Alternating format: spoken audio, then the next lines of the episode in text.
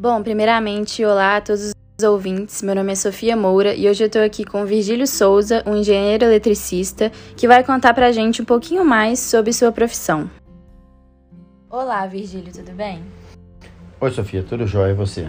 Tudo ótimo. Então, conta pra gente um pouquinho mais sobre a sua formação acadêmica, o tempo de formação e de experiência nessa área que você atua hoje. Ah, beleza. Eu sou engenheiro eletricista de formação pela UFMG, formei em 91. Uhum. Então, estou fazendo esse ano, final do ano, esse começo de ano, na né, verdade, 30 anos de formado. E tenho na área de engenharia, estou atuando há mais ou menos 33, 34 anos. Virgílio, e qual que é a sua carga horária de trabalho? Bom, de um modo geral, né, todo mundo trabalha em torno de 44 horas semanais, é, é o previsto, né? Mas a, à medida que a, você vai evoluindo na profissão, atinge níveis de, níveis de gestão, é, esse número aí começa a variar normalmente para mais, né? Então a gente segue uh, basicamente a CLT, né? Mas uh, varia bastante. Varia, por exemplo, em função se você tem um problema efetivamente para resolver e o impacto que ele tá, vai ter. Então, de repente, você pode trabalhar mais de 12 horas num dia em função dos problemas que você está enfrentando, é, do impacto que eles vão ter para alguém, para a sociedade, né? Bom, e para você, assim, quais são as contribuições para a sociedade hoje em dia que você acha? Bom, Sofia, o engenheiro eletricista é uma das áreas da engenharia mais voltadas para a física, né? E essencialmente que a gente gosta muito é a parte de energia, a geração de energia, a transmissão de energia. Isso é extremamente importante o papel do engenheiro eletricista. A forma de, de energia mais consumida, mais distribuída no mundo é, é energia elétrica. E é o engenheiro eletricista que trabalha na, na geração disso. Então você tem as formas de geração de energia. Se você pega o combustível para queimar, ele tem que tocar uma turbina e essa turbina vai, vai rodar, gerar um gerador que por sua vez vai gerar energia elétrica. Né? Isso se você partir da, da, do combustível fóssil. Se você partir de uma hidroelétrica, é a força da água, né? a energia gravitacional que muda para cinética, gira uma turbina que gira um gerador e gera energia elétrica. Você tem hoje energia eólica, que é o vento gerando as pás de um, de um catavento, e você tem com isso gerando uh, energia elétrica. E atualmente, mais em evidência, você tem aí a energia fotovoltaica, né? Que é uma fonte também é, renovável de extrema importância que vai ter um grande futuro aí para a gente. Então, a gente tem um impacto razoavelmente grande na sociedade pela nossa área de atuação. Fala agora um pouquinho para a gente sobre o seu tipo de trabalho. Bom, hoje o meu trabalho é um trabalho basicamente de gestão, tá? Eu sou um gerente de projetos, então para implantação de novos projetos, é onde basicamente eu atuo. Então tomando conta é um pouco menos da parte técnica, mas uh, tomando mais, garantindo que os projetos aconteçam como tem que acontecer.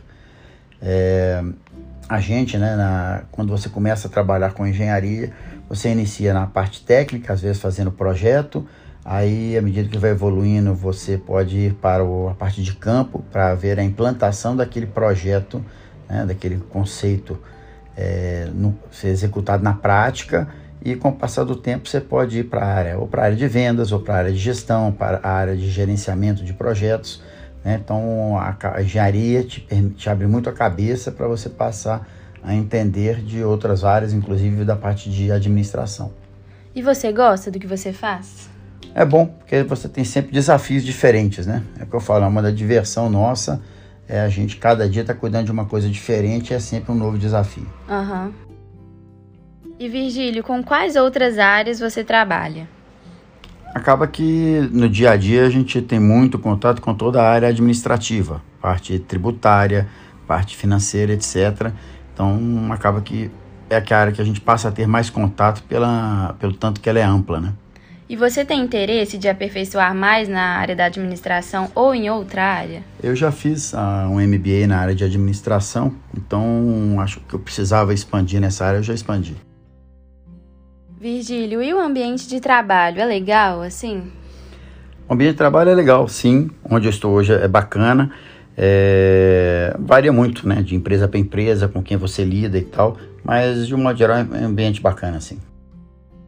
O seu trabalho hoje, ele demanda muita criatividade, tomada de decisões suas? Como gerente de projeto, é praticamente o dia inteiro tomando decisões, tá certo? E nos momentos críticos, é, onde você tem um problema mais sério, é absolutamente essencial ter criatividade para resolver. E no desenvolver do seu trabalho, já como você disse, né, que precisa tomar muitas decisões, você acha que quais assim são suas características pessoais que te ajudam a tomá-las? Bom, antes de mais nada, para tomar decisão você tem que ter conhecimento técnico sobre o assunto, uhum. né? Você precisa conhecer, entender bem a situação, o ambiente que você está inserido na situação é, e ser ter bastante consciência das consequências da tua, das tuas decisões. Então, entender aonde isso vai te levar. E para finalizar, Virgílio, conta pra gente algumas dicas que você acham importantes para deixar para os futuros profissionais. Bom, antes de mais nada, é muito importante entender as coisas, né? O pessoal hoje tende muito a querer decorar as coisas, decorar fórmulas, física tem muita fórmula, né? E é muito mais importante entender os conceitos do que propriamente decorar as fórmulas.